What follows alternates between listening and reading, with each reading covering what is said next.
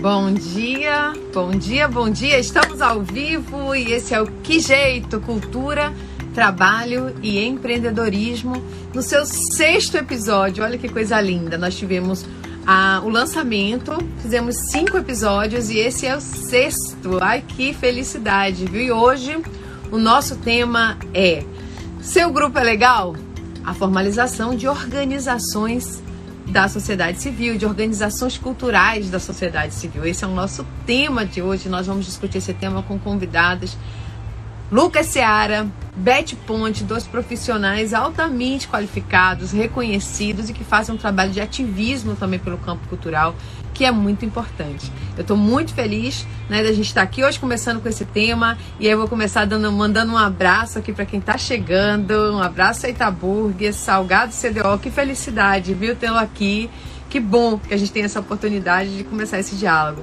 Minha querida comadre Bruna Gasbarri, um beijo grande. Bruna também é empreendedora e tem um trabalho muito bacana com a Nuna Gasbarri.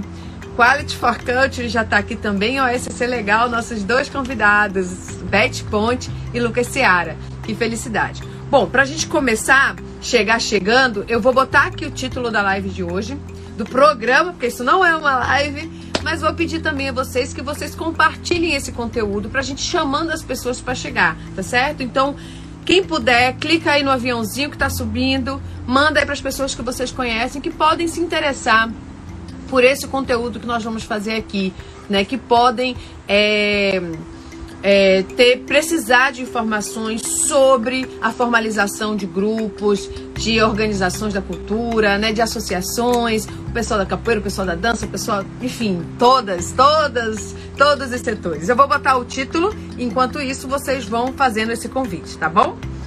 Então, o grupo de o título de hoje aqui. Pronto, já tá aí o nosso título para quem chegar a saber do que, que a gente vai falar hoje. E a gente começa então, eu vou chamar aqui a minha parceira no programa de hoje, que é nova aqui no, no, no, no Que Jeito. Na verdade, eu nem vi se ela já entrou aqui. Vamos ver. Enquanto. Já tá aqui sim. Enquanto ela vai entrando, eu queria dizer o seguinte: nesses primeiros no lançamento nos outros cinco episódios, nós tivemos a participação aqui no programa de Bruno, de, de Vitor Costa. Vitor Costa, que é um, uma pessoa muito especial, que nos ajudou a pensar o programa, que nos ajudou a elaborar a nossa proposta e o nosso estar no mundo mas que ele pediu para se afastar por um tempo, porque está num processo aí de começar um doutorado, de entender um pouco como é que funciona, de fazer as leituras, de conhecer as pessoas. Então, eu entendo muito bem o que ele está vivendo e disse ele não tem problema, volte quando for possível. E aí a gente começa hoje então o programa com Júlia Salgado, que vai chegar aqui daqui a pouco e vai se apresentar. A Julinha já está aqui na área. Enquanto isso, eu já vou chamar ela aqui. E aí, vocês já conseguiram chamar as pessoas para entrar? Digam aí, hein? Bom, hoje é... ela tá entrando, conectando, chegando. Opa! Bem-vinda, Júlia! Como é que estão? Vamos fazer hoje esse programa. Obrigada pela oportunidade de estar aqui, de participar com vocês, de entrar nesse grupo maravilhoso. Eu sou Júlia, eu sou produtora cultural, também sou egressa do curso de produção cultural da comunicação da UFBA e estou aqui fazendo parte desse projeto como pesquisadora e colaborando com esse programa. É, nosso programa é o Que Jeito, e a pergunta que nós fazemos todos os dias quando nos vemos em situações onde não existem muitas escolhas. É sobre isso que a gente quer conversar. Porque para tudo que estamos tendo que dar um jeito, né? As reformas trabalhistas e da Previdência se tornaram conversa para boi dormir, mais dinheiro para empresário menos trabalho para quem precisa. E o teatro, o museu, o cinema, para quem não é estrela de cinema, isso tudo virou um grande problema. E depois de se perguntar que jeito, a galera viu que empreender era uma saída, né? Então isso é trabalho autônomo para garantir sustento, jornadas longas, porque ganhar dinheiro é dedicar tempo. E nenhum direito, porque carteira assinada está virando uma lembrança, né? mas queremos pensar um jeito, um jeito antirracista, feminista, anticapacitista e sem LGBTfobia, quer ajudar a pensar como a gente pode fazer, todo mês um tema, toda semana uma lista de convidados, e é todo sábado, 9 horas, aqui no Instagram. Se parece não haver um jeito, vamos todo mundo pensar num jeito diferente de fazer isso. E hoje o tema do Que Jeito é Seu Grupo é Legal, a formalização das organizações culturais da sociedade civil e contamos com a oportunidade de bater um papo com Beth Ponte e Lucas Seara. Tá vendo como ela é, gente? Ela chega chegando, não esperou nem eu perguntar, já falou tudo, já se apresentou, já falou o que é o nosso programa. Que bom, viu, Júlia Salgado, ter você aqui. Eu queria dizer que eu conheci Júlia em 2009, quando nós tivemos a oportunidade de estarmos juntas em sala de aula, né? Ela ainda como estudante de produção cultural da Facom de lá para cá eu vi essa menina, né, se tornar mulher, profissional, reconhecida, e hoje nós temos a oportunidade de estarmos juntas novamente, né, na orientação do mestrado dela e também no OBEC, que é o nosso grupo de pesquisa, e o Observatório de Economia Criativa da Bahia. Bom, antes da gente falar do OBEC, a gente tem que começar também falando do Antes que a gente se esqueça. E antes que a gente se esqueça, que é um quadro que a gente tem aqui toda semana para marcar um pouco o que aconteceu na semana, a pergunta do antes que a gente se esqueça hoje, que me toca imensamente o coração, é a seguinte: Júlia, quem mandou matar a Marielle? Ah, é uma das perguntas mais tristes, mais angustiantes que a gente tem nesses últimos tempos. É uma das coisas que deixa a gente parado, paralisado, sem saber para onde ir. Marielle Franco, como a maioria das pessoas conhece, foi uma vereadora do Rio de Janeiro que foi executada friamente, saindo do trabalho ela e o motorista Anderson Gomes. E amanhã, no dia 14 de março, estaremos enlutados aí pelos dois anos de morte dela, em 2018. E até hoje, três, né? 2018 já passa tão rápido. E até hoje a gente não tem uma resposta para isso, né? Quem mandou matar. Quem mandou matar Marielle, nós continuaremos repetindo isso né? Eu acho que tem já alguns materiais prontos para quem não conhece um pouco mais da história de Marielle, que vale a pena conhecer. E quando você conhece esses materiais, como os documentários, você entende um pouco quais foram as razões que levaram ao assassinato dela.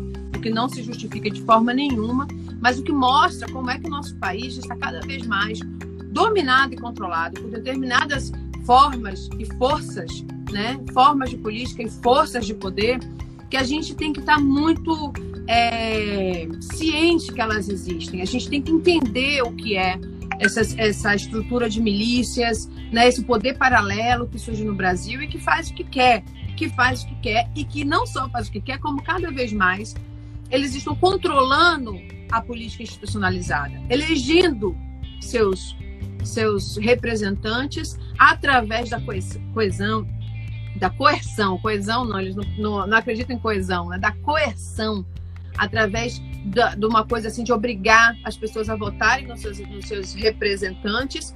E aí a gente tem então essa ocupação do espaço da política institucionalizada por essas milícias. Então a gente precisa ter muito cuidado com isso, precisa estar atento a isso. E a gente precisa entender que Marielle virou semente porque ela estimulou muitas outras mulheres né, a pensarem na política né, a começarem a política, mas Marielle também precisa é, ter justiça né, do que aconteceu com ela, com ela e com o Anderson, porque eu sempre penso nessa família, né, desse motorista que estava lá e que foi assassinado também, penso no trauma, né, da, da, da assessora que também estava junto e que né, passou por isso, então, que, que é isso, né, que país é esse, um país do risco o tempo inteiro?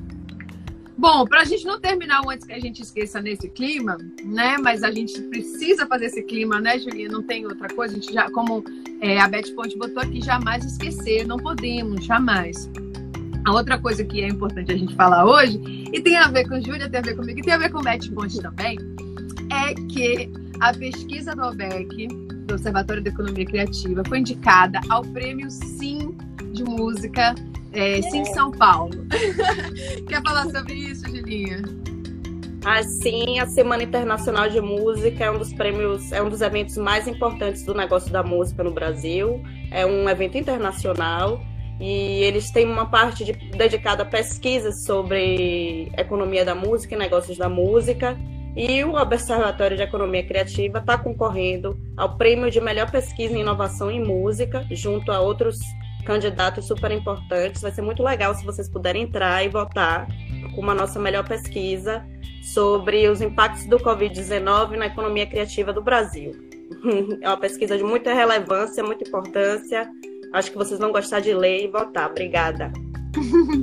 A pesquisa foi realizada por uma equipe de 10 pessoas é, entre março e, e julho de 2020. Tão logo começaram os primeiros decretos proibindo aglomerações, nós entendemos que era muito importante registrar, mapear, analisar né, e gerar com isso subsídios sobre os impactos que a classe artística, a economia criativa estavam sofrendo com a pandemia. A gente sabe que a, as atividades né, foram paralisadas e uma das coisas que a gente dizia lá no, no início da pandemia, né, a economia criativa foi a primeira a paralisar e vai ser a última a voltar. E aí, com a pesquisa a gente falou assim, olha, foi paralisada, sofreu os impactos, né? O choque econômico é muito grande, o pessoal está numa situação muito precária, mas não ficou parado, não ficaram parados, né? Nós não ficamos parados. Por quê?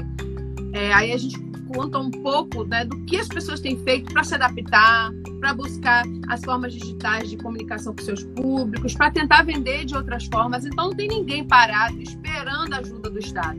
Porém, a ajuda do Estado é muito importante porque a gente está vivendo um processo de transformação da atuação, transformação do modelo de negócio. Né? Então, assim como a gente vê apoio em outros setores, né, muito forte, a gente precisa também desse apoio do, dos poderes públicos para a retomada dessa economia, da cultura, da economia criativa. Então, a pesquisa fala sobre isso e a pesquisa foi serviu de referência, por exemplo, para o decreto da Audi Blanc na Bahia, está lá dizendo né, no, no no documento, né, do decreto que o governador assinou, que regulamenta a lei, diz que, a, que o, o, as decisões que foram tomadas se baseou em um dos boletins preliminares, isso foi uma característica da pesquisa, né? Nós lançamos é, boletins preliminares ao longo da pesquisa e, e, e, com isso, assim, eu acho que estamos muito felizes, né? Nós já tínhamos recebido uma indicação de baianos do ano, né? No,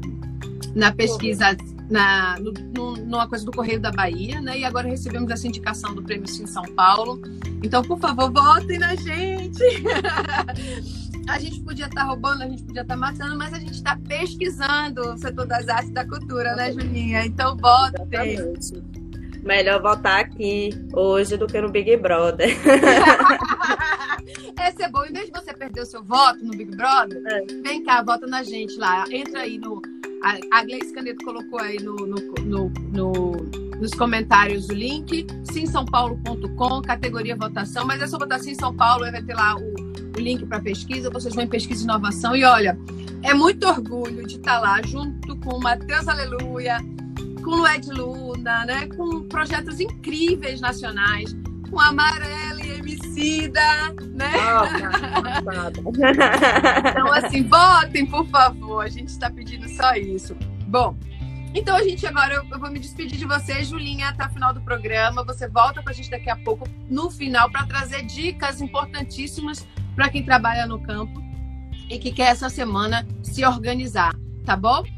Até daqui beijo, a beijo, pouco. Até daqui a pouco. Até daqui a pouco. E a gente começa agora eu vou chamar aqui os nossos convidados e a gente vai começar com o Lucas Seara. Deixa eu ler aqui para vocês quem é ele e deixa eu ir chamando ele enquanto isso. Então, o Lucas vai entrar aqui como OSC Legal. Deixa eu chamar. Pronto, tá aqui chamado, tá chegando aí. Enquanto isso, eu vou lendo aqui para vocês um pouco, né, um resumo do longo currículo do Lucas. Ele é advogado e consultor, mestre em desenvolvimento e gestão social pela Escola de Administração da UFBA, é coordenador da OSC Legal Instituto, conta com experiência na gestão pública, passou pela Secretaria de Cultura do Estado da Bahia, pelo Ministério da Saúde, passou por organismos internacionais como o PNUD, a Unesco, a OMS e organizações da sociedade civil. Atualmente tem se dedicado à legislação das organizações da sociedade civil através da OSC Legal Instituto. Bom dia, meu querido amigo capoeirista topeira, porque eu falei esse currículo aqui, mas o mais importante é dizer que ele é o capoeirista topeira. bom dia, Dani, bom dia todo mundo. Dani Pimentinha, como é conhecido na roda de capoeira. bom dia para você, bom dia a todo mundo da equipe aqui do Que Jeito. Queria começar desde já agradecendo aí o convite, agradecendo a sua equipe, a você. É, eu que assisti os dois últimos programas e fiquei muito empolgado, ver Maíla Pita, Carlos Paiva, toda essa gente, e os demais, né? Mas toda essa turma que eu conheço de perto e que faz a cultura acontecer, que tem discutido as questões de cultura. Eu fico muito honrado de estar aqui também com vocês, com essa iniciativa, inclusive, que é muito bacana. Tem, né, fiquei encantado em ouvir as histórias da semana passada é, sobre a questão da formalização das, empresarial, digamos assim, né, do modelo de MEI, etc. E agora poder vir aqui contribuir um pouco com essa discussão numa associação ou de entidades sem fins lucrativos. Muito bom, fiquei muito feliz e vamos lá, vamos tentar conversar aí, esclarecer alguns pontos, enfim, o que o pessoal tiver de dúvida nesse, nesse setor. Nós que agradecemos a você, primeiro pelo seu ativismo, porque é impressionante o que você tem feito, as lives, a movimentação. Então, gente, sigam OSC Legal, que é muito bacana o trabalho que o Lucas tem feito, né? De difusão de, de, desses termos, dos conceitos. Faz também consultoria nessa área. Tem um, um, um cordel muito bacana, né? Eu sou fã daquilo aí, ó. Se você puder, depois manda pra gente, pra gente também compartilhar no nosso espaço. E, é... enfim, tem... depois você fala da live, do livro, porque tem muito espaço aí que você tem promovido de informação sobre o tema. Mas vamos começar pelo básico, lembrando aqui, né, que a gente fala para todo tipo de público, mas principalmente assim, a gente quer esclarecer, né, quer fazer permitir uma compreensão mais ampla, promover, digamos assim, porque, claro, cada um vai buscar suas diferentes compreensões das coisas. Então, vamos começar pelo básico. Lucas, o que é, o que são organizações da sociedade civil? Bom, bacana a pergunta, né? Vamos começar do começo, com perdão do, do, do né, da, da, repetição, mas é, organização da sociedade civil, né, um termo genérico, compreende uma gama de entidades, né, que hoje é, essa definição ela vem do chamado Marco Regulatório das Organizações da Sociedade Civil, no MIROSC, ou EMIROSC, como é, diz a sigla. Quais são esses, essas organizações da sociedade civil de acordo com o MIROSC? São quatro é, categorias, digamos assim. Uma são as associações as mais comuns né, para esse tipo de entidade no Brasil. As associações e as fundações, então essas são as duas primeiras. As associações são um conjunto de pessoas que se unem para uma determinada finalidade, né, social, né, ambiental, enfim. Então, pessoas que se unem para. As fundações, por sua vez, são bens ou recursos que são destinados a uma determinada finalidade, coletiva, social, etc. Então, essa é a diferença básica entre associação e fundação. Uma são pessoas, a outra são bens ou recursos destinados a uma determinada finalidade. Dentre essas podem ser, sim, a finalidade cultural, né? E as outras duas são as organizações religiosas que fazem atividades, é, é, é, como é que eu posso dizer, é, sociais, digamos assim, intervenção social. Não estamos falando do professar da fé, né? O Estado é laico e toda religião e toda manifestação de fé ela é permitida no Brasil, ok? Mas as parcerias com as entidades religiosas elas podem ser feitas, por exemplo, pelo poder público, quando essas entidades religiosas têm intervenção social, então digamos que é aquele abrigo de idosos é mantido por uma igreja, enfim, então esse abrigo né, ele pode ser considerado como uma organização da sociedade civil. E, por fim, as cooperativas é, de cunho social, digamos assim, que trabalham com combate à pobreza, geração de renda, enfim, não é qualquer cooperativa. Uma cooperativa daquelas gigantes que patrocinam times, etc., essas não entram. Né? As que a gente está falando aqui são organizações que têm cunho social, digamos assim. Então, para resumir, associação, fundação, organização religiosa e cooperativa. Penso que, para a nossa discussão aqui, o mais importante é a gente entender que a natureza jurídica dessas instituições que comumente se chama ONG, né, ONG, é, Dani, por incrível que pareça, né, as pessoas têm muito esse nome ONG muito forte, ele é um nome importante do ponto de vista é, da, da, ciência política, da sociologia, etc., da história, inclusive, mas ele não existe juridicamente, né? No Brasil, a gente não existe esse termo ONG na, na lei, você não vai achar em lugar nenhum, não existe. Ela é, na verdade, ou ela é associação ou ela é fundação. Tá? Do ponto de vista da natureza jurídica, ela é associação ou é fundação. E aproveito para esclarecer também as perguntas que muita gente faz, que é sopa de letrinhas, né? OCIP, OSC, OS, ONG, tal, Instituto, o que é isso? Qual é a diferença? Onde, onde onde vivem, né? Então, na verdade, OSC é a Organização da Sociedade Civil, o termo maior, ONG é a Organização Não Governamental, que é esse termo é, que, que é histórico e tal, é, e OS, a Organização Social, é um tipo de certificação que uma entidade pode ter, lembrando, ela é associação ou fundação, e ela pode ter ter o SEBAS, que é um certificado, pode ter a utilidade pública, que é outro certificado, mas ao fim e ao cabo, é importante registrar, elas são associações ou fundações, para começo de conversa. Você fala OSC, né? Eu tava falando OSC. É OSC que fala? Não, tanto faz. Tanto faz. A gente, gente, tem gente chama de, de OSC, tem gente chama de OSC. O próprio nome do instituto, né? As pessoas chamam de OSC legal ou OSC legal, tanto faz. Como é que você tanto chama? Qual a sua escolha? OSC. OSC. legal. agora, você é minha referência nesse tema. Então eu sigo as referências. Ah, ok. Lucas, o que, que a gente vê mais é, no campo da cultura? Você falou associação e fundação. Então, o que, que diferenciaria para, por exemplo, vamos pensar aqui. É, também existem as cooperativas, né? Um grupo de teatro que reúne pessoas, é, artistas, técnicos e que quer tanto atuar comercialmente, ou seja, montar, montar uma peça, cobrar ingresso e, de uma certa forma, promover aí uma sustentabilidade do seu da sua atuação, do seu negócio, como também fazer cursos formativos, atuar em escolas, atuar de uma forma social. Né? O que, o, por exemplo, esse exemplo, mas a gente pode falar de qualquer outro. Né? O que, que você indicaria aí? Quais são, por exemplo, as vantagens de um modelo ou de outro?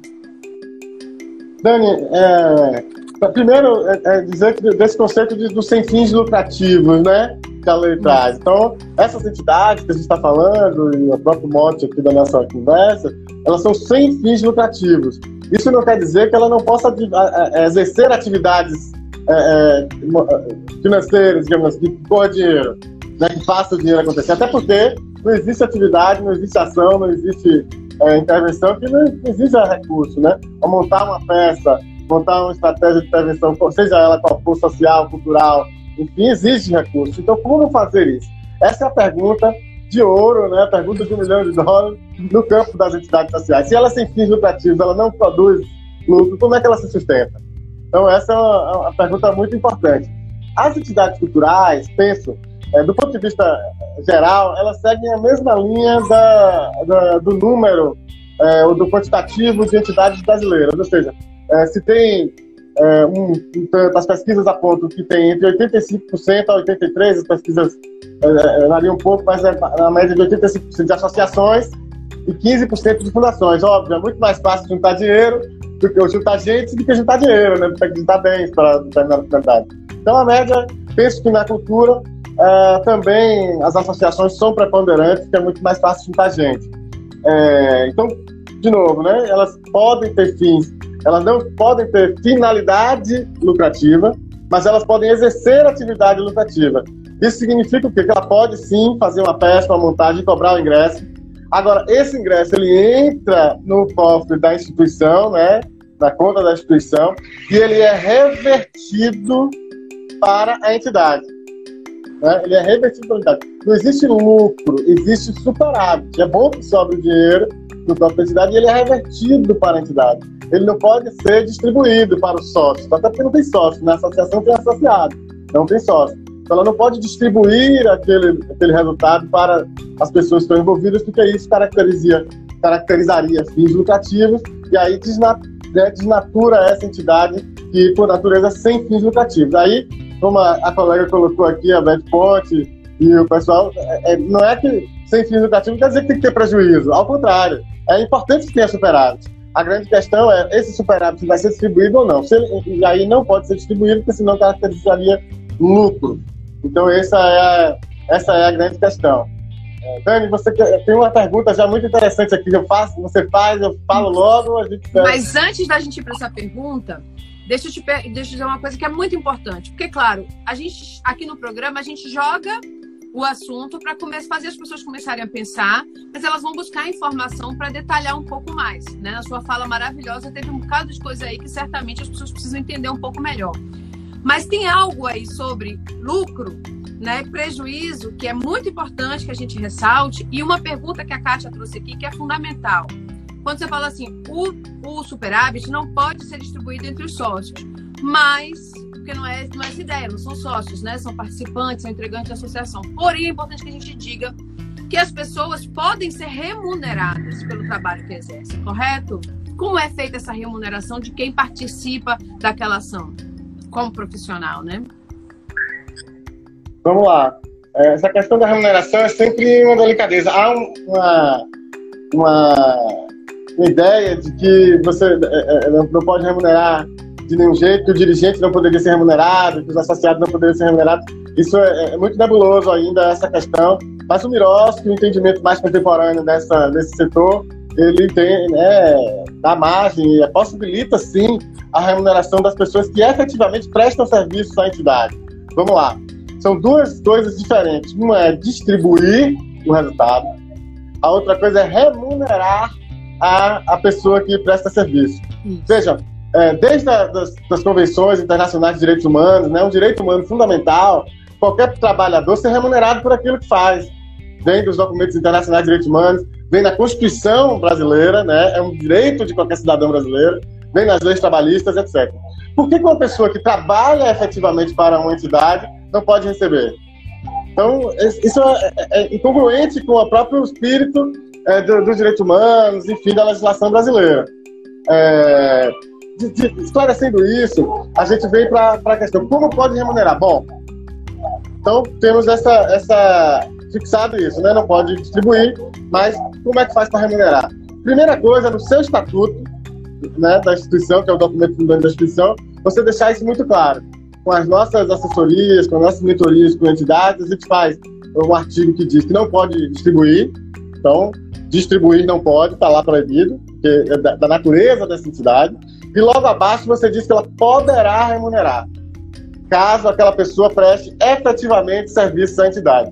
Isso faz com que a entidade, ela, essa pessoa, ela não receba pelo fato, simples fato dela ser diretora da instituição, né, coordenadora da instituição, ela não recebe por isso, né, continua não podendo fazer, mas se ela presta serviços técnicos ao projeto, à entidade, ela pode receber. Vamos dar um exemplo claro, inclusive esse exemplo eu enfrentei quando estava ainda na Secretaria de Cultura, quando eu fazia assessoria jurídica lá na Secretaria de Cultura, numa das discussões do Fundo de Cultura do Estado da Bahia.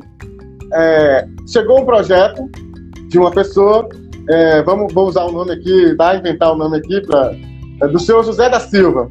É, o seu José da Silva entrou com um projeto para terminar o disco dele e fazer o lançamento do, do, disco dele, de voz de violão ali e tal. Então tinham três shows, finalização do disco, etc. A lei, ela dizia que não, você não pode remunerar o proponente. Né? Você não pode remunerar o proponente. Aí vai, o projeto foi, o mérito cultural foi aprovado, e a discussão era: ora, como é que você vai remunerar Zezinho da Viola, né? Pelo cachê e tal, se ele é Zé da Silva, que é proponente. Uhum. E a lei proíbe você, você é, é, é, remunerar esse proponente. Como é que você vai fazer? Então, rolou essa, essa dúvida aí, a Procuradoria do Estado colocou essa questão, foi essa celema, e aí, de repente, né, me chamou lá, o, a chefia me chamou, né, como o técnico jurídico dessa área, e a gente fez essa discussão. Qual foi a proposta que a gente fez para esse raciocínio? A mesma proposta que eu vou fazer para vocês. Vamos desfulanizar a, o pagamento, a remuneração. Vamos pensar na natureza jurídica desta remuneração, tá?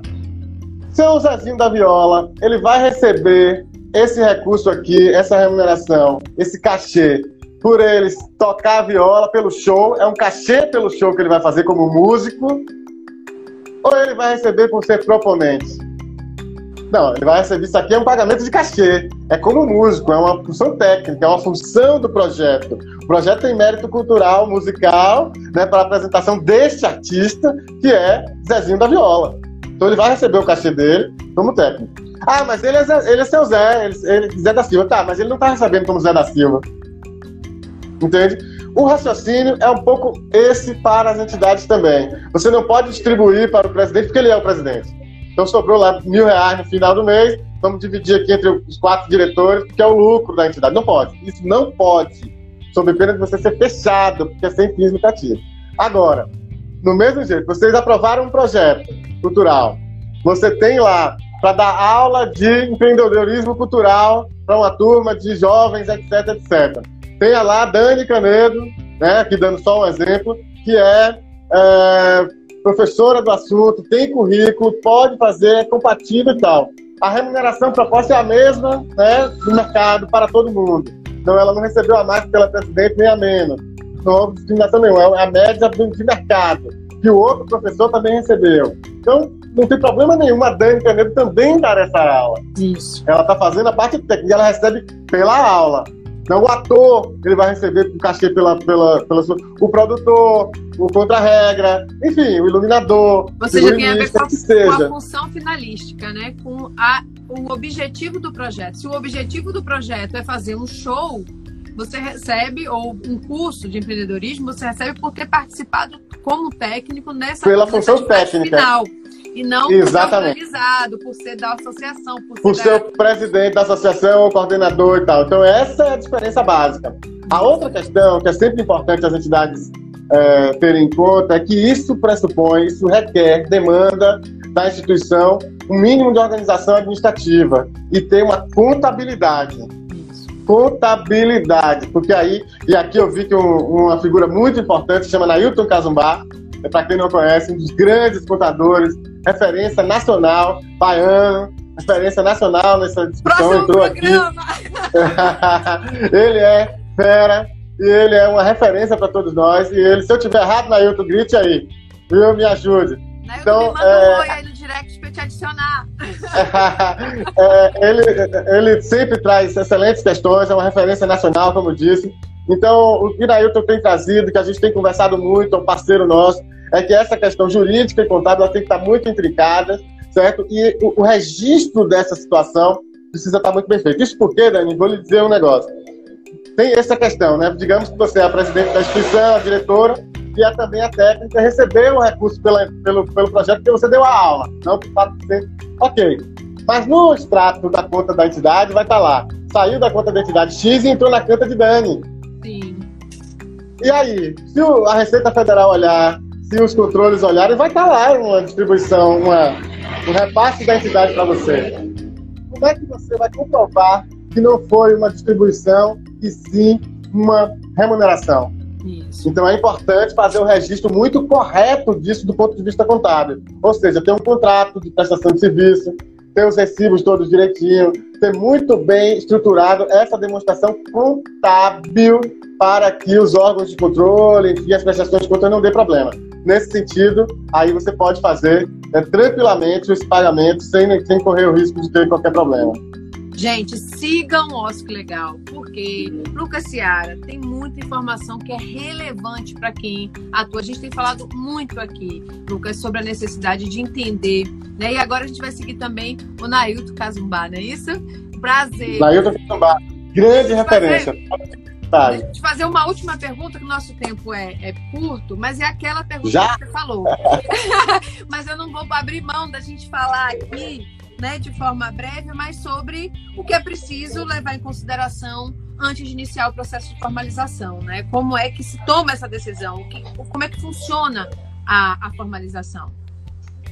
Bom, é, é importante chamar a atenção que vocês, na semana passada, discutiram a questão da, da empresa, né, com fins lucrativos. Dos autônomos. É, dos autônomos e, e, dessa organização que, de repente, pode ser empresa, IREL, MEI, etc. Então, é importante que a entidade converse com a sua assessoria contábil, converse com o advogado, se informe é, daquilo que ela quer, como é que você quer atuar, né?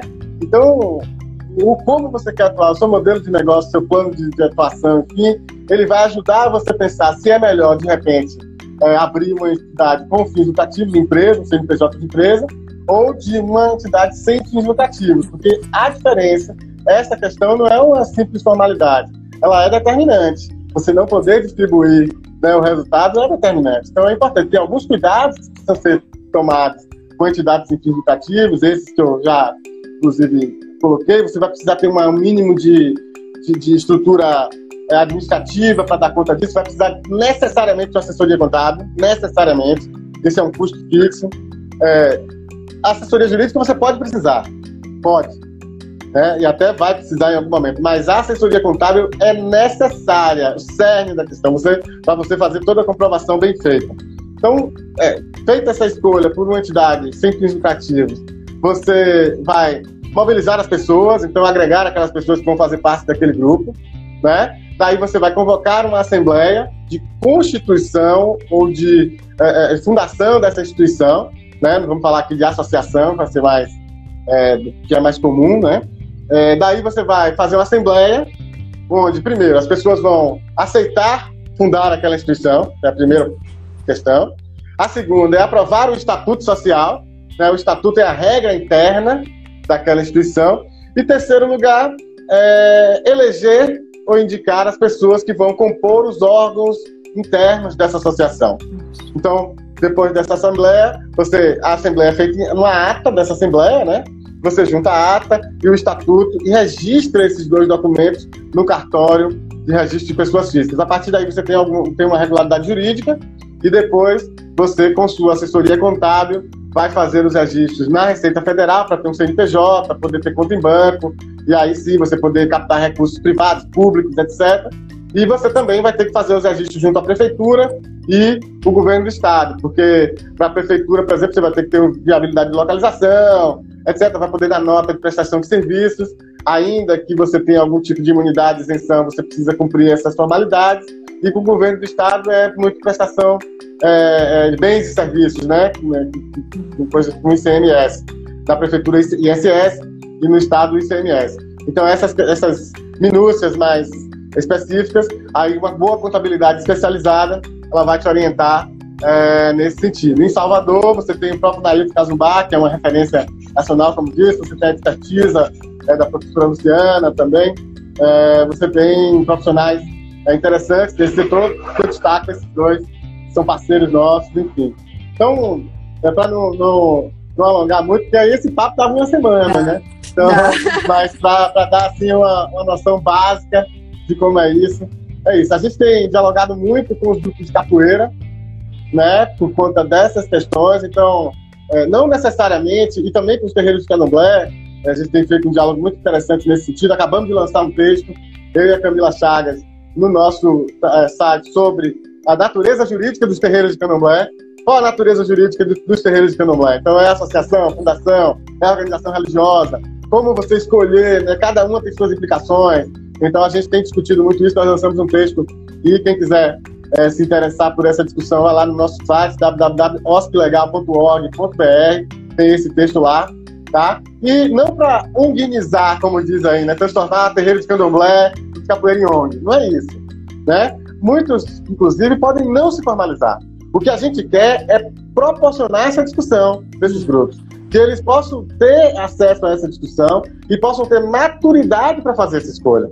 Porque tem grupos de capoeira menores, que atua ali no bairro e tal, que sabe que se, se, ele registrar, ele vai ter que ter contador, ele vai começar a pagar imposto e tal. Será que vale a pena? Isso. No caso, não vale a pena.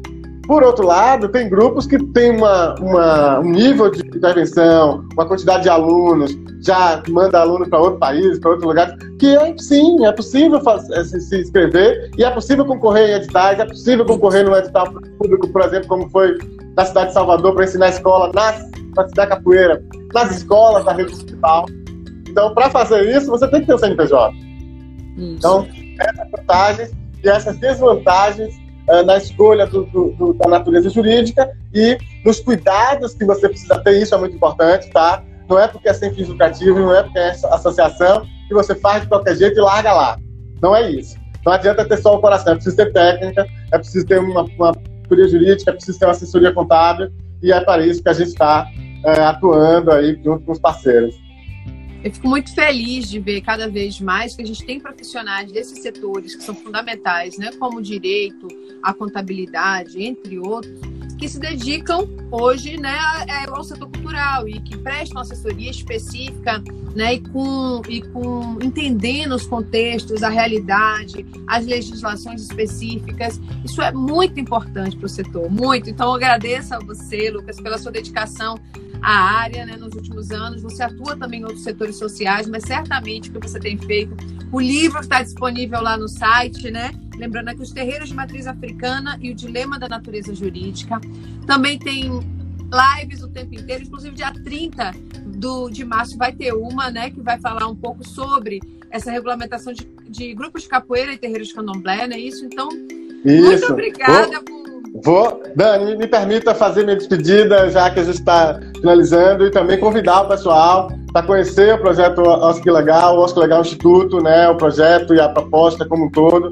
É, a gente está nas redes sociais, nas principais, Facebook, aqui no Instagram, na, na, temos os grupos também no WhatsApp, no Telegram. Então, nesses grupos, a gente disponibiliza informação sobre gestão social, e sobre organizações da sociedade civil todos os dias. Tem, tem informação lá sobre as questões jurídicas, contábeis, sobre eventos desse universo, né, desse setor. É, na, toda terça-feira a gente tem feito lives aqui pelo Instagram, às 18 horas. Semana que vem, na terça-feira, a gente vai estar com uma promotora de justiça do Paraná, falando sobre a relação do Ministério Público com as organizações da sociedade civil, os controles, como vai ser. Na semana seguinte, a gente vai estar com a advogada de Brasília falando sobre transparência nessas organizações. E no dia 30 de março, aí já fazendo um link muito bacana aqui com a nossa conversa, nós vamos estar fazendo um debate no nosso canal no YouTube, né? Basta procurar lá no YouTube nosso canal, nossa que legal. Nós vamos estar fazendo um debate sobre é, formalização e gestão de grupos de capoeira e terreiros de candomblé. Então nós vamos falar de, das entidades de, de cultura de matriz afro-brasileira, né? E nós vamos trazer esses dois é, duas casas, embora tenham similitudes, mas também tem diferenças, e a gente vai falar um pouco sobre isso, né? Não, é, não dá para tratar tudo de um jeito só, mas a gente vai falar um pouco sobre isso. Nós vamos estar com a Camila Chagas, que é advogada e atua com comunidades quilombolas, com terreiros de candomblé. Vamos estar com o Edvaldo Balagi, que é produtor cultural, que é filho de santo, que é né, de, de santo, enfim, vai falar um pouco sobre as questões que envolvem os terreiros, né, gestão, produção cultural, enfim. E vamos estar com dois mestres de capoeira, um mestre uma mestra, mestre Balão, CTE Capoeiragem, grande parceiro, meu mestre. E é a mestra Raquel também, exatamente. E a mestra Raquel, que é de Bom Jesus da Lapa, né? E que vai estar falando né, do seu, da sua experiência. O, o grupo dela é fundado desde 1982, salvo engano, 83. É, ponto de cultura hoje. Tem uma inserção comunitária muito grande, é uma referência é, das entidades na, naquela região. Então, nós vamos trazer uma mulher para falar de estar à frente de um grupo de capoeira, dessa formalização, está no interior, então a dificuldade que é maior. E o que ela me disse, a conversa vai ser muito boa. Eu, eu fiquei com uma expectativa tão grande que ela me disse uma coisa: olha, você não imagina como era nos anos 80 registrar um grupo de capoeira. Isso, certamente. Uma mulher, uma mulher fazendo isso, estando à frente, para peitar isso no cartório e tal. Então, essa, essa história vai valer muito. Eu estou muito ansioso por essa discussão. Então, dia 30 de março, lá no nosso canal no YouTube a discussão. E a gente tem feito material, né? aqui é um programa de cultura, então eu queria de novo mostrar o nosso cordel do Miroski. É, a gente tem feito. A ideia do Oscar Legal é sempre disponibilizar conteúdo, é, informação e instrumentos jurídicos para fortalecer, fortalecer a gestão das organizações da sociedade civil. E aí, numa das viagens que eu fiz, eu tive 21 estados desse país, falando com organizações, enfim. E numa das viagens que eu fiz, uma pessoa disse: Olha, esse tal desse Birosca, aí eu tô sabendo. Era uma pessoa que tinha informação, a grande liderança daquele estado, sabia que existia uma lei diferente aí que, que afetava o, o, as organizações, o fazer e atuar das organizações, mas ele não sabia nem direito como era, ele chamou de birosca e tal. Nessa, eu me toquei, nossa, eu tava com a grana para fazer uma cartilha, eu disse, não, é preciso mais, né? Não dá para fazer só uma cartilha. As pessoas têm acesso às cartilhas e não, às vezes é muito complicado. Eu vou fazer poesia. Eu vou mostrar um pouco. Eu vou trazer essa pessoa para esse universo da legislação e do Miroski, dessa legislação, com poesia. E nada melhor do que fazer isso com um formato absolutamente nordestino, com a nossa cara. Foi aí que surgiu a ideia do Cordel do Miroski. Eu juntei um grupo de experts para me, dizer um pouco quais são os principais elementos que a gente precisa ter nesse, nesse cordel.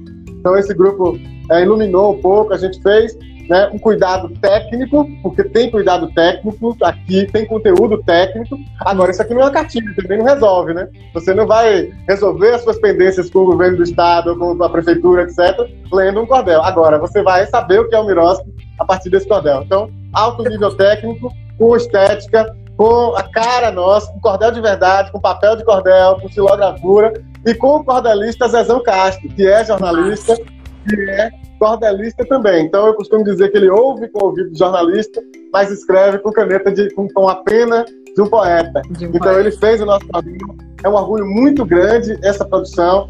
A gente dialoga com a cultura, a gente dialoga com as pequenas organizações, a gente dialoga com pequenos com gestores de pequenas organizações. E para é, avançar mais, nós fizemos uma animação desse cordel. Esse cordel, ele foi animado e tem um vídeo também, tá lá no nosso canal do YouTube. Então, para quem quiser, é absolutamente é franqueado, as pessoas quiserem usar nas suas capacitações, nas suas atividades, enfim, usa, fica à vontade. Claro, basta registrar a autoria, basta registrar que é do Oscar Legal, tá tudo certo, fiquem à vontade. Então, Lucas, queria agradecer você... a você. Pode falar. a você mais uma vez pelo convite e convidar vocês para seguirem aí as nossas redes. Quem quiser fazer parte do nosso grupo, basta mandar um direct aí para gente, seguir a gente aqui no Instagram, seguir a gente no, lá no, no, no Facebook e nos, nas demais redes que a gente está por lá.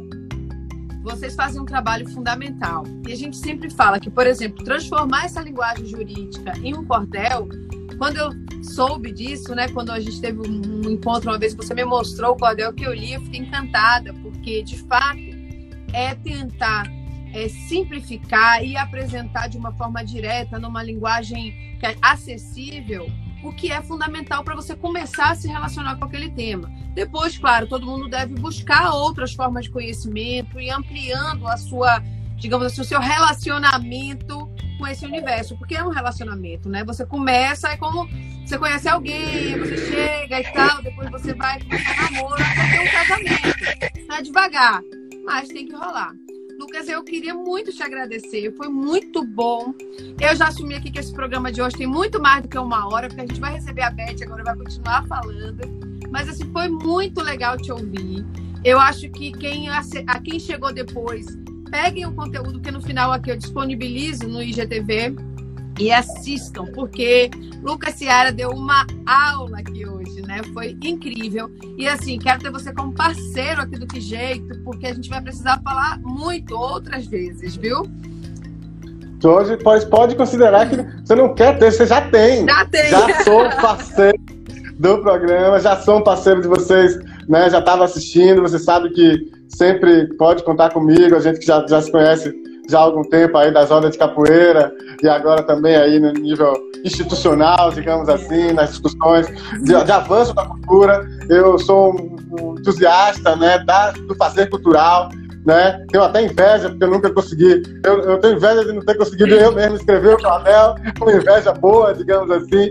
Mas a verdade é que a gente faz né, cada um faz a sua parte, a minha parte é cuidar do conteúdo, é cuidar da tradução desse conteúdo, isso. que é isso que a gente faz, pegar esse conteúdo. O que é está rolando nessa, nas altas rodas acadêmicas, jurídicas, judiciais, enfim, sobre essas questões, a gente traduz e entrega para quem está no chão da fábrica, entrega para quem está na isso. rua, entrega para quem está nas organizações, nas entidades culturais, sociais, é, religiosas, enfim. Então é isso que a gente faz.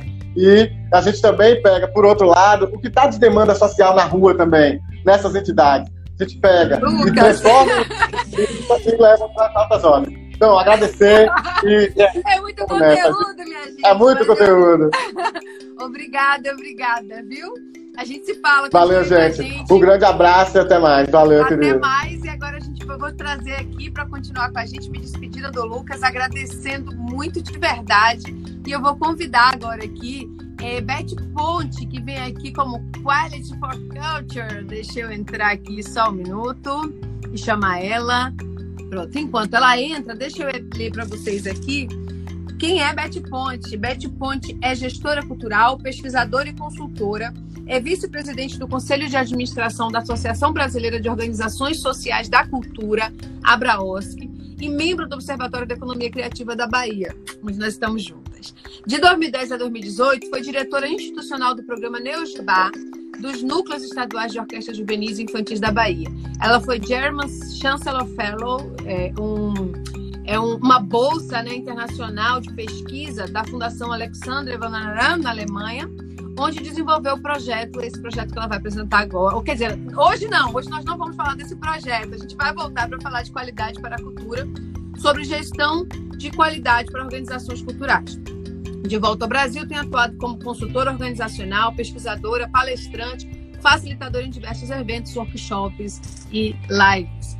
A gente vai trazer a Beth Ponte aqui em um outro momento para falar de qualidade para a cultura, mas hoje é um trabalho que ela começou lá atrás do mestrado, que ganhou um prêmio nacional do, de uma de pesquisa do Itaú Cultural e que gerou aí um livro que está disponível em PDF e que também marcou um pouco a atuação dela tanto né, no Neogibá, na prática, ou seja, ela estudou isso, ela viveu isso na prática e hoje ela dá consultoria para diversas organizações culturais nesse tema.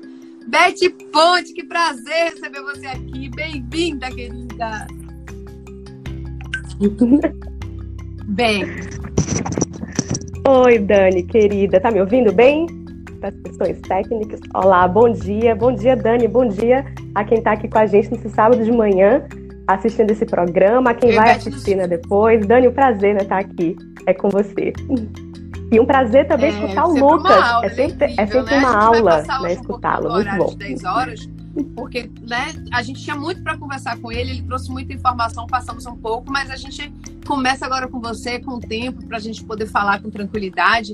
Eu queria só dizer que eu, eu e Beth nos conhecemos desde 2007, onde nós tivemos a oportunidade de coordenar juntas uma pesquisa sobre públicos do Teatro Castro Alves, que fazia parte de uma, de uma disciplina que nós estávamos, né? Eu como tirocínio docente do mestrado e Beth como monitora na época, né, na, na Facom.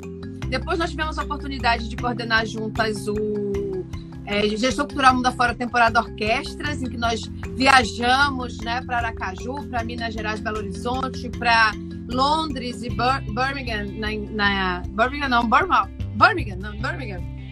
É, foi na Inglaterra. É, e, e entrevistamos mais de 28 uhum. gestores de orquestras falando sobre conteúdos relacionados com a gestão cultural. Então, quem quiser, acesse aí o YouTube, né, é, onde vocês vão encontrar Gestão Cultural Mundo Afora, temporada orquestras. Tem entrevista de Beth também e tem toda uma discussão aí sobre gestão cultural. E hoje nós somos pesquisadoras do OBEC, estamos lá juntas. Então eu quis fazer essa propaganda de gestão cultural mundo afora porque foi uma experiência muito importante, muito marcante Sim. na nossa vida. Mas agora a gente precisa focar aqui na, na, no tema de hoje, né? Então eu queria começar, Beth, pedindo para você. A gente acabou de ouvir o Lucas, ele falou muito sobre a, a formalização das OSCs, né? que outros modelos você vê assim na sua a partir da sua experiência que são interessantes para a gente pensar a formalização de grupos coletivos culturais nessa perspectiva daqueles que são sem fins lucrativos?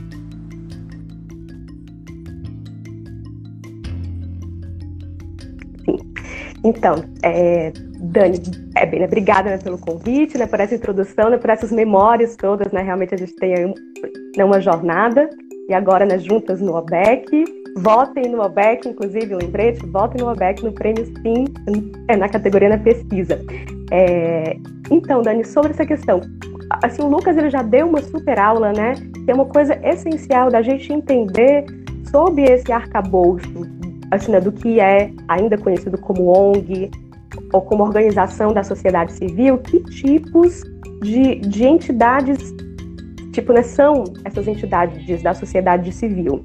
É, e, e dentro dessas classificações, que, que tipos de certificação, né, que tipo de qualificação a entidade pode e deve pleitear, a depender, isso eu vou ressaltar muito, porque eu tenho trabalhado bastante com, com, essa, com esse segmento de, com essa área de consultoria organizacional, que é uma coisa menos complexa do que parece, mas muito mais muito importante, né? Que é voltar ao porquê das organizações. Então, assim, você tem que começar né, do ponto de partida, que é, que é para que a organização existe, o que queremos. Isso vai orientar, né, como o próprio Lucas disse, essa, essas decisões de natureza legal, né, contábil, do modelo da organização e que são essenciais, né? Essenciais. Essa ela vai virar uma microempresa, essa é uma entidade sem fins lucrativos? Que tipo de entidade sem fins lucrativos? Mas eu queria trazer aqui uma. Assim, a gente pode falar um pouco mais sobre, é sobre a questão né, das OS, assim, das organizações né, sociais, que, que é uma qualificação entidades da sociedade civil, que como o Lucas explicou, elas podem ser associações, elas podem ser né, fundações, e, e a depender da motivação da criação delas e do que elas querem, elas podem pleitear algumas qualificações que é como um selo, né? É como reconhecimento, elas cumprem alguns pré-requisitos e com isso elas podem ser reconhecidas como um tipo específico de organização da sociedade civil e com isso elas podem fazer parcerias, etc.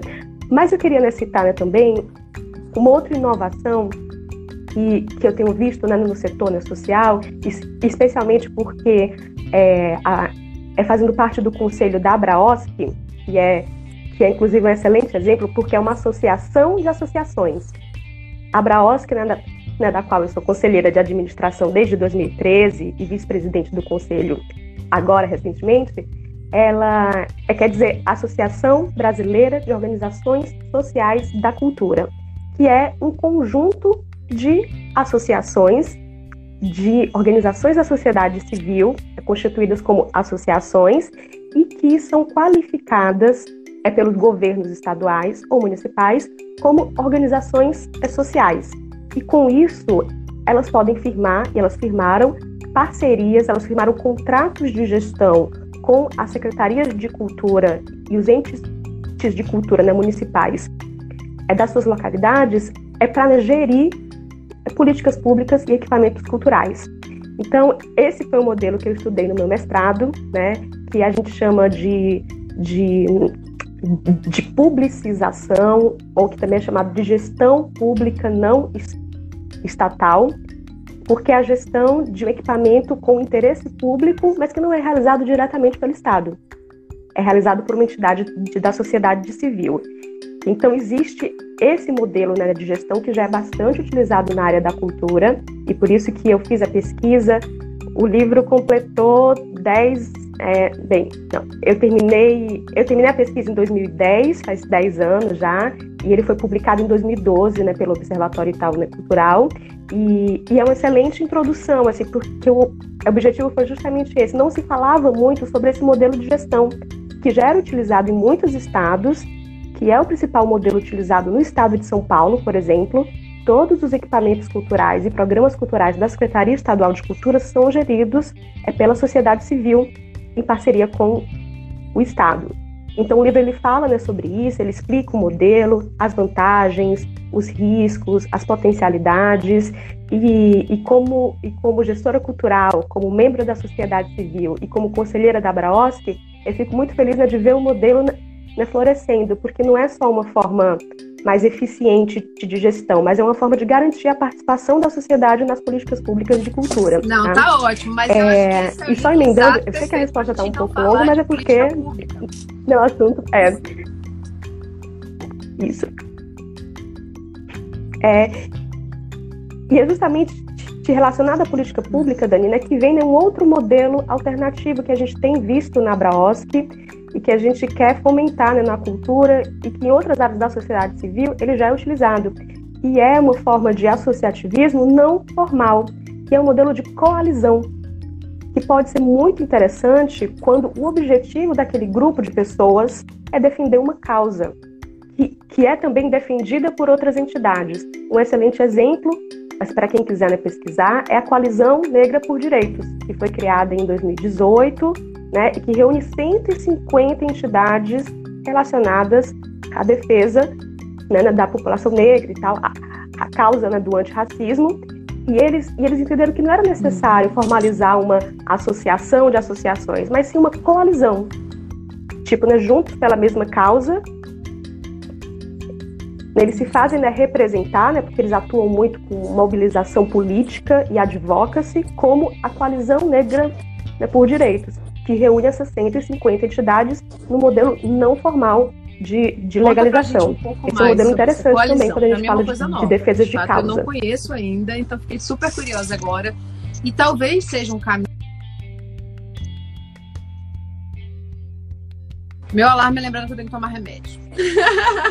Porque deu 10 e 10 eu tomo remédio, mas a gente é. tá tranquilo, viu?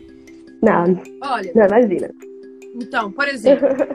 A gente sabe que em alguns é. setores, é. Esse... em algum momento na história, houve um, um, um, uma criação de federações. É o caso da capoeira, por exemplo. Houve uma tentativa de criação de federações que representassem aí os direitos, uhum. né, é, e que representasse também essa relação com o Estado, que regulamentasse. Então, é uma discussão imensa, por exemplo, porque na área da capoeira, que é a área que eu conheço muito, não há um reconhecimento nacional dessas estruturas. Os, a, os, membros dessa comunidade se dividem muito em relação à existência dessas instituições. Então a gente tem um problema sério, porque hoje a gente não, essas que existem não representam a área, mas não há nada que represente também. Então falta representatividade para o advocacy. Então o que, que é esse modelo que você está trazendo aqui para a gente como uma novidade? Eu acho importante a gente falar da coalizão e o que, é advocacy? Porque talvez as pessoas não entendam do que, você está falando. E é importante. Obrigada. Sim. Sim. Isso. E são dois pontos que eu tenho também estado envolvida, que a Abraosp está bastante envolvida. A Abraosp está realizando agora nos meses de março e, e abril um projeto chamado Advocacy, Estratégias para o Futuro da Cultura, e que compreende um curso né, para 50 gestores é, culturais. Esse é um projeto em parceria internacional, ele está sendo apoiado é, pelo, através né, de um edital do Consulado Geral dos Estados Unidos em São Paulo, né? E, e por isso esse curso, né, que vai começar no dia 23, com seis aulas, uhum é, que, for, que é um curso especialmente preparado pela Impacta Advocacy, né, que é uma entidade especializada nessa defesa de causas, especialmente na construção de estratégias para defender causas. É, a boa notícia é que o curso, a parte expositiva né, do curso, das seis aulas, elas vão ser disponibilizadas depois né, no site da Abraosc, né, os vídeos né, com, com esse conteúdo sensacional que a Impacta está né, tá produzindo, mas, mas no projeto a gente vai fazer né, cinco painéis sobre experiências de advocacy né, para a cultura. E o que é advocacy, gente? Advocacy, ele é, ele é a mobilização é para causar incidência, né, para influenciar comportamentos e políticas públicas. Ele é um processo estruturado. E é incrível como o setor né, cultural ele faz advocacy há bastante tempo, porque é um setor sempre muito aguerrido, né, né que se mobiliza né, para enfrentar as ameaças, especialmente, mas não reconhece, especialmente não estrutura essas práticas como uma coisa constante. Porque a advocacy não se faz apenas quando a casa está pegando fogo, né? Tipo, é um trabalho de relacionamento com, com aqueles interlocutores, né, que são que são essenciais, né, para sua causa, né, para o seu né, trabalho, e que justamente no momento de risco né, estão lá né, para defender a sua causa. E, e, a gente viu em 2020 um excelente exemplo, que foi também o que inspirou né, a Braoski a, a né, escrever esse projeto e tal, que foi o caso da Aldir Blanc. A própria aprovação né, da lei Aldir Blanc é um excelente caso de advocacy e de um advocacy muito raro que uniu é no nível nacional, né, né, todos os segmentos artísticos, né, todos os setores, né, todas as linhas né, de pensamento em prol de um objetivo comum, de uma ameaça comum e que conseguiu essa conquista. Então, um dos nossos né, objetivos é querendo, é querendo fortalecer essa cultura né, do advocacy, é que isso não se perca, que isso seja que isso seja uma constante, né? E aí, num desses painéis, que vai ser o último painel, no dia 22 de abril, a gente vai falar sobre casos de advocacy, experiências de advocacy em outros setores, além do setor né, cultural. A gente vai falar né, né, da Aldir Blanc, mas também né, vamos ter um representante da Coalizão Negra de Direitos. Eu recomendo muito que vocês olhem né, o site deles. E eu acho, Dani, que, por exemplo, né, né, para campos que são muito amplos, né, que têm que tem um objetivo muito, muito comum mas muitas divergências também né, na forma né, de atuação, né, no histórico. O modelo de coalizão ele é muito interessante, né? porque a coalizão ela visa justamente Sim. aparar as diferenças em prol do que, que une todo mundo. Né? Então, assim, você imagina né, que, que, que no caso né, da coalizão negra né, por direitos, não é fácil você reunir todas as vertentes e as diferenças né, dos movimentos negros mas eles foram né, bem-sucedidos e têm sido bem-sucedidos escolhendo causas que unem é, todos eles, e especialmente escolhendo esse modelo de coalizão que não exige é toda essa formalização, né, como entidade, como federação, que é complicada, né, que não é impossível, né, como o Lucas explicou, mas não é simples. E que pode justo colocar tipo algumas outras questões, como divisão de poder, hierarquias, obrigações, que acabam desviando aquele grupo né, do que deveria ser o seu foco principal. Então esse modelo de coalizão ele é muito interessante. Tá? Eu recomendo que vocês é, deem uma olhada, né, fucem lá Viu? na coalizão eu, negra por direito e talvez eu traga interessadíssima agora em procurar e conhecer um pouco mais.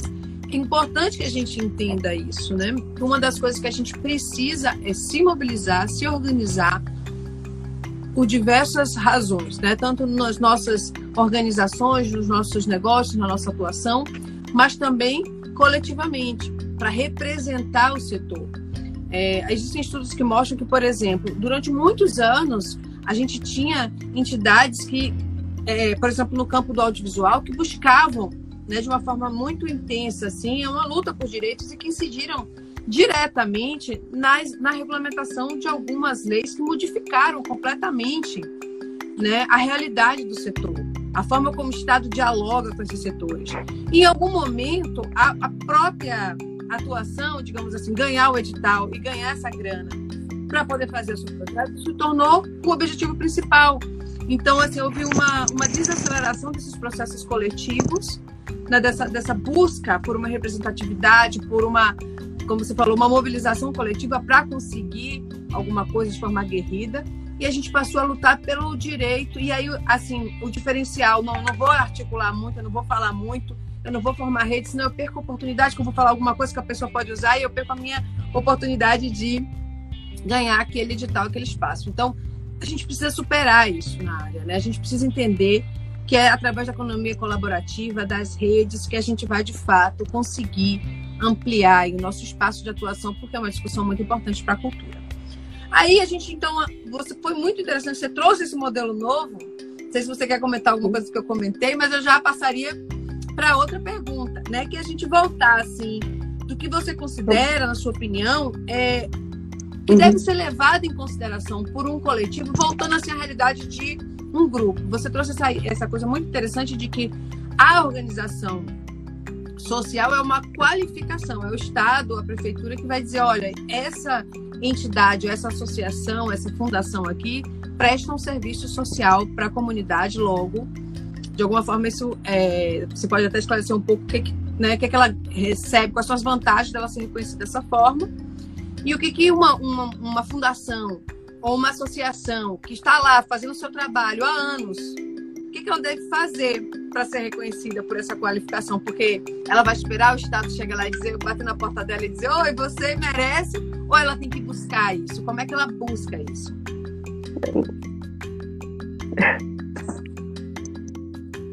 Tá.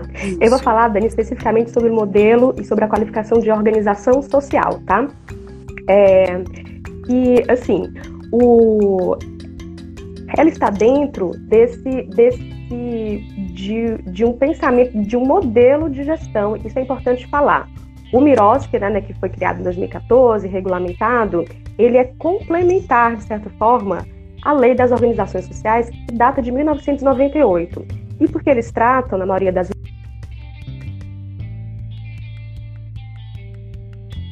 das organizações sociais, a subsídio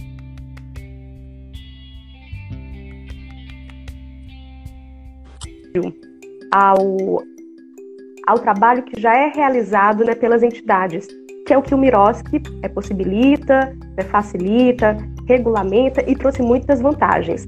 É um modelo diferente. É quando o Estado, assim, por Estado eu falo, quando o poder público, que, que tem já uma política pública, um equipamento cultural, ele quer, de certa forma, dividir a responsabilidade de gestão, né, contar com o apoio da sociedade civil é para esses programas que são públicos, que são políticas públicas e que continuam sendo políticas públicas.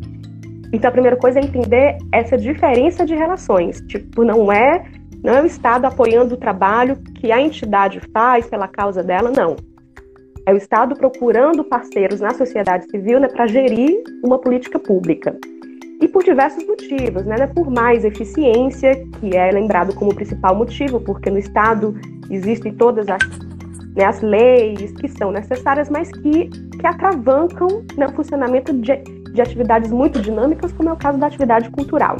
Então, assim, nesse contexto, assim, né, quando, quando é só nesse contexto que vale a pena né, pensar numa qualificação como organização né, social. Se a entidade não tiver interesse, ou se no seu espaço, na sua área, né, no seu estado de atuação, se no seu segmento de atuação não existe esse modelo é de gestão né, por organização né, social, a qualificação né, como, como OS, como organização né, social, não é necessária. Assim, a entidade ela pode continuar existindo, fazendo o seu trabalho, inclusive recebendo apoio do poder público, participando de editais, né, de chamadas, né, sendo uma OSC, uma associação, etc. e tal. Eu vou trazer né, três exemplos práticos de entidades aqui da Bahia que, que atuam né, na área né, cultural né, e social e que, e, e, que exemplificam justamente isso. Assim, elas são, né, na sua essência, organizações da sociedade civil né, sem fins lucrativos, elas foram fundadas como associações, ou seja, um conjunto de indivíduos né, por conta de uma causa né, comum. Em determinados momentos, elas se qualificaram como organização né, social e hoje elas são responsáveis né, pela gestão de, de programas públicos, tá? Eu vou trazer esses exemplos e depois eu falo como funciona a qualificação né, por organização né, social. O primeiro exemplo que eu vou trazer é a Fábrica Cultural, que, que funciona lá na Cidade Baixa, né, que foi que é né, essa entidade da sociedade civil né, fundada por iniciativa da Margarete Menezes, né? e que hoje assim, eles são né, responsáveis, eles gerem um programa de artesanato e tem um contrato de gestão com a CETRE, com a Secretaria de, com a Secretaria de Trabalho, Emprego e Renda, tá? E foi exatamente isso que aconteceu, né? Eles se qualificaram como, como, é, como organização né, social, participaram de uma chamada pública né, para gerir esse programa do artesanato na Bahia que já existia, e hoje eles são né, parceiros né, da CETRE né, gerindo esse contrato de, né, de gestão. Um outro exemplo é o próprio Neugibá, né, no qual eu trabalhei durante oito anos, que foi uma grande escola né, de gestão, minha, minha pós-graduação, meu doutorado, meu pós-doutorado de gestão né, foi no Neugibá, que sempre mora no meu coração. E, e com o Neugibá é exatamente isso. E é um caso ainda mais interessante da gente entender. Assim, porque Neugibá é o nome da política pública. Neugibá são os núcleos estaduais de orquestras juvenis e infantis da Bahia. É uma política pública do, do governo do estado que foi criada pela Secretaria de Cultura em 2007.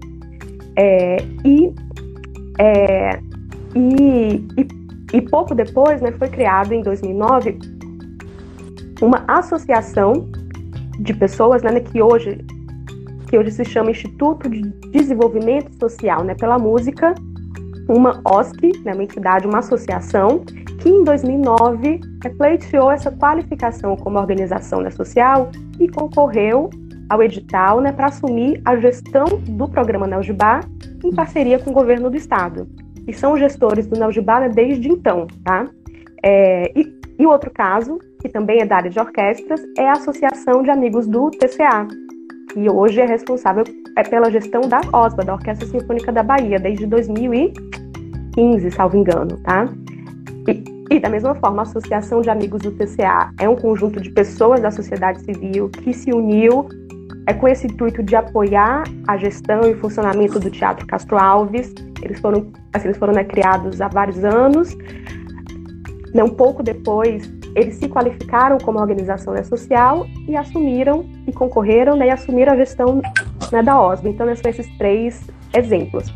Como funciona a qualificação? É um processo é um processo como, como aquele né, que o Lucas disse que a gente está falando, que, que não é difícil porque ele é solucionável, né, porque ele segue exatamente aos pré-requisitos né, da lei, né, porque existem os decretos, é todo estado né, que utiliza o modelo de, né, de OS, ele tem o seu decreto explicando exatamente o que, que a entidade precisa cumprir, o que, que tem que ter no seu estatuto, que documento ela tem né, que apresentar. Então, é por isso que não é um processo difícil, porque está tudo explicado e toda entidade que cumpre esses pré-requisitos pode se qualificar né, como, Mais uma como vez organização é o que social. Mas não né, é Beth, simples. que a gente precisa ter apoio, ter pessoas né, que se especializem. Então, você, ele, por exemplo, como advogado, ele falou do contador, Uhum. e você, por exemplo, é uma pessoa da área de gestão cultural, que tem toda uma experiência né, tanto prática quanto também acadêmica, de estudo, de acompanhamento do que está acontecendo no mundo nesse tema, que pode também prestar uma consultoria nesse sentido. Então, se tem alguém aí nos ouvindo, né, procure a Beth, procure o Quality for Culture, leia os livros dela, que são muito interessantes. E, se for o caso, né, chama para conversar, para pensar uma, uma parceria, para pensar um trabalho conjunto, porque é, é isso que a gente precisa. A gente precisa cada vez mais de profissionais especializados né, para que aquela pessoa que está ali na gestão daquela entidade, ela tenha sensibilidade para, ela seja um especialista no que eles fazem, na finalidade da sua organização, mas conheça um pouco dessa burocracia e dialogue com quem conhece muito. Maravilha, Beth. A gente é, queria assim te perguntar para a gente finalizar, né? Assim, nesse contexto que a gente está vivendo, assim, nesse momento que a gente vai repensar aí um pouco a atuação das organizações, porque a gente sabe que vai ser mais um ano difícil. Né? O que, que você vê como uma possibilidade para quem está no seu trabalho? É, é, é, o momento, por exemplo, de pensar nessa formalização? Espera mais um pouquinho? Ou é uma possibilidade até de aproveitar, até que não está atuando tanto né, no dia a dia da organização, para investir nessa, nessas questões burocráticas, na formalização? O que, que você acha?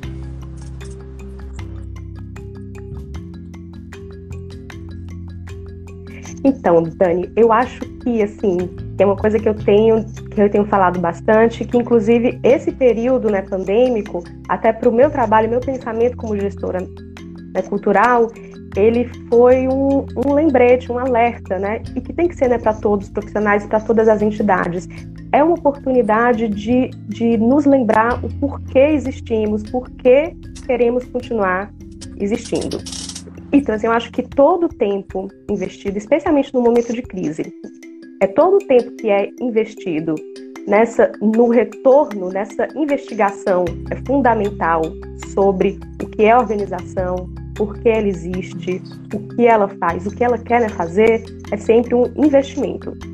Então, assim, eu acho que, que, é, que é essencial, essencial que, que toda entidade, que todo grupo de pessoas formalizados ou não, né, mas juntos, né, por uma causa, utilizem parte desse tempo, né, para se reconectar, né, com a razão da, assim, com a razão né, da existência, né, da entidade.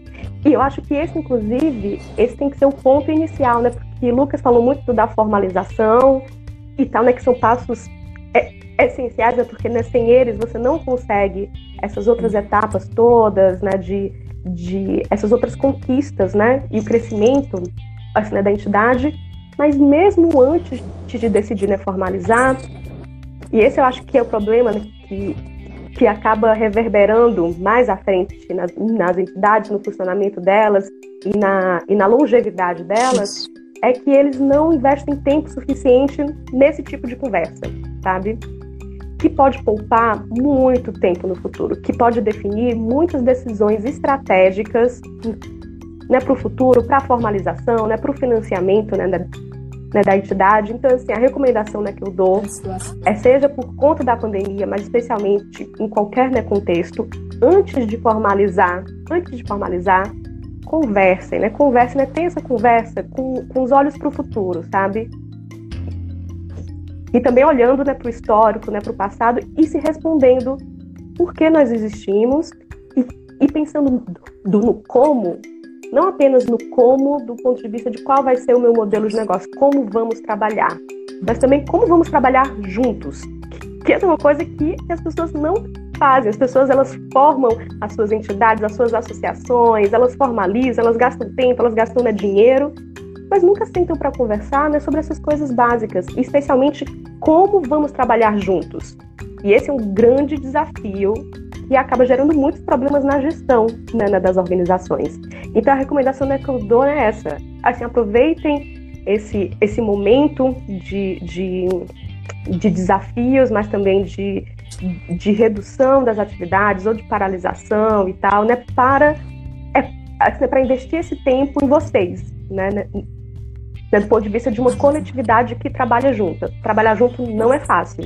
E, e é por isso que fundar e gerir a organização Minha da, querida é da sociedade Beth, civil não é tão ouvir. simples assim. Né? É, vou dizer aqui para todo mundo seguir o Quality for Culture é um. Escreve aí para mim, Kátia, para que as pessoas possam ver. Eu, Kátia Costa, é, Gleice Canedo, Júlia Salgado e Raquel Cury fazemos esse programa. E quando a gente começou, a gente dialoga muito né, sobre a, a pauta da semana. E quando a gente começou a pensar, que a gente viu, pensei logo no seu nome, a gente viu seu livro, viu seu trabalho, a falou, nossa, daria para fazer 10 programas com a Beth falando, porque é uma. É um, é uma experiência muito impressionante que você tem. Então, agradeço a você pela gentileza de tirar seu tempo num sábado de manhã para vir aqui falar sobre isso para bastante gente. Hoje a gente está aqui com uma média de pessoas, mas depois o pessoal assiste também e a gente tem visto que que jeito surge exatamente para a gente falar desses temas que normalmente a gente não quer falar muito, sabe? então, assim, que jeito? A gente tem que falar disso. Que jeito? A gente tem que formalizar. Que jeito? A gente tem que pensar em empreendedorismo. Não como se fosse assim, né? O, o, o salvador da pátria, mas como não tem outro jeito. Então, vamos ter que pensar e vamos ter que se adaptar. Muito obrigada. O que você quer falar nessa finalização?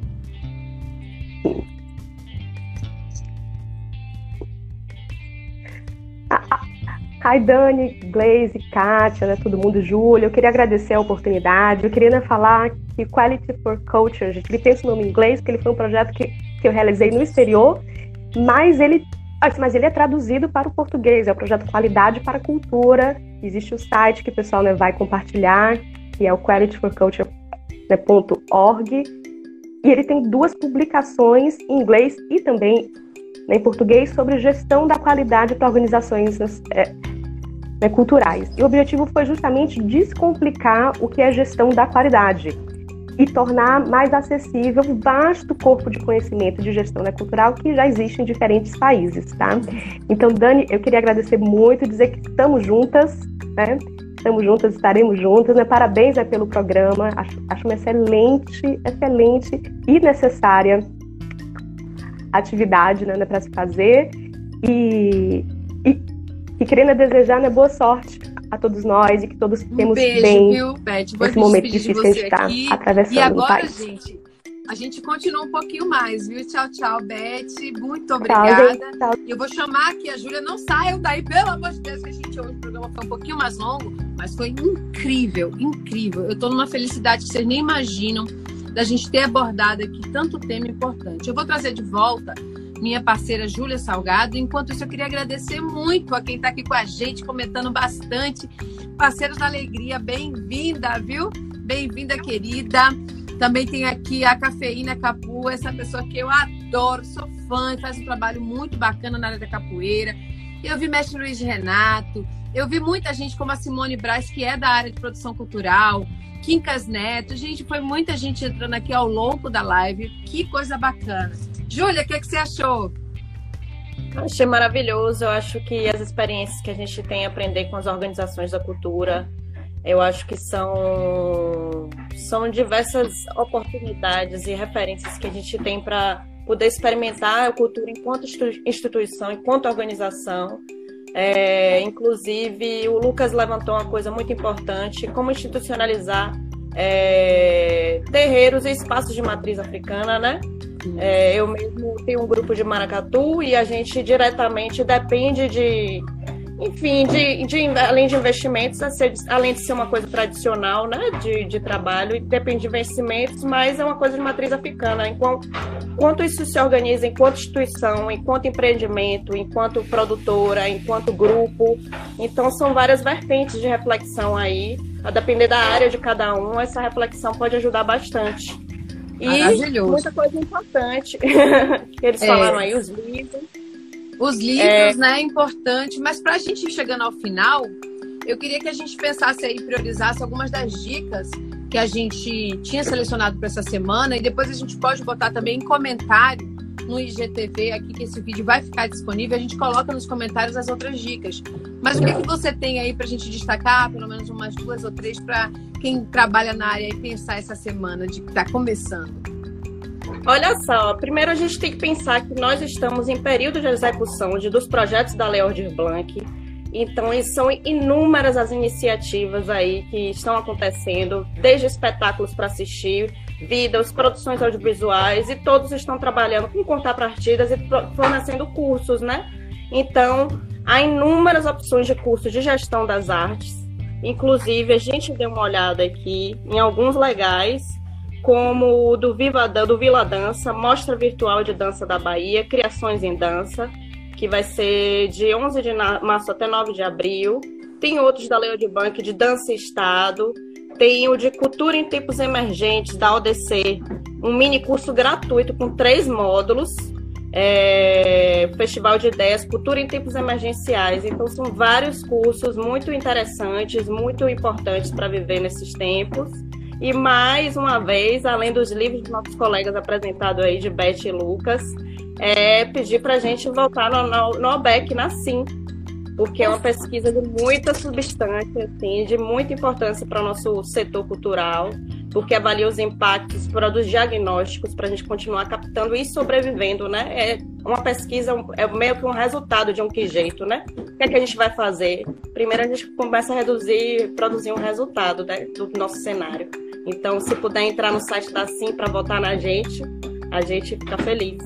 Por favor, botem no, na pesquisa impactos da Covid-19 na economia criativa no site da Simba, Sim São Paulo, já disse Sim Bahia. Assim, a Semana Internacional de Música é um evento, uma feira muito importante né, para música na América Latina. E esse ano eles fizeram essa premiação. Quer dizer, todo, todos os anos eles fazem, mas esse ano eles incluíram novas categorias, como a categoria de pesquisa e inovação em música. E a pesquisa que nós realizamos no Observatório da Economia Criativa aqui em 2020 foi indicada ao prêmio. Então tá lá. Se vocês procurarem na parte de pesquisa e inovação em música, tá lá. Impactos da Covid-19 na economia criativa. Votem lá porque essa pesquisa foi feita por 10 pessoas. Eu e Carlos Paiva é, coordenamos, mas tem muita gente boa. Tá lá ali. Tem a própria Beth. Incluindo Beth, fundamental, né? E a gente, enfim, tá muito feliz com essa indicação, né? Só de estar lá do lado de tanta gente importante já é bem bacana. Mas se a gente também ganhar esse prêmio, vai ser importante. O relatório, para quem quiser conhecer antes de votar, está disponível né, no nosso site. Tá lá, tem lá os links, então conheçam um pouco a pesquisa, os resultados, e aí, se sentirem que a gente merece, podem votar na gente. Julinha, chegamos ao final, né? Um... Chegamos. Um beijo Foi grande. Beijo grande para todos. Foi muito bom estar aqui com vocês hoje. Foi muito bom compartilhar dessa experiência. Fico muito feliz de estar aqui participando dessa iniciativa nova. Então, vamos estar aqui sempre juntos aos sábados, falando sobre temas da cultura diversos. E vamos pesquisar, interagir aí no Instagram de Dani, porque muita coisa nova vai surgir nesse momento. Vamos brotar novas ideias para sobreviver aos nossos tempos. Você arrasou na sua estreia, viu? Foi maravilhosa com tudo que você faz. Tá e eu queria aproveitar para agradecer a nossa equipe primeiro Kátia Costa, que está aí nos comentários falando com todo mundo, Gleice Canedo, Raquel Puri, é, eu e Júlia formamos essa equipe do que está à frente do Que Jeito. Estaremos na próximo sábado, às nove também, com, continuando né, esse bloco que é sobre formalização né, de, de iniciativas e do trabalho no campo da cultura, das artes, da economia criativa. Na semana que vem nós vamos falar sobre empreendimentos com fins lucrativos, né? sobre empresas. Então, vem para cá, vamos assistir, vamos acompanhar. Um beijo, Maria, e a todo mundo está nos assistindo. Beijo, beijo, obrigadíssimo. Só gente ótima aqui, presenciando esse momento. Tchau, tchau. Beijo grande, gente. Um abraço. Tchau. Chegamos ao final.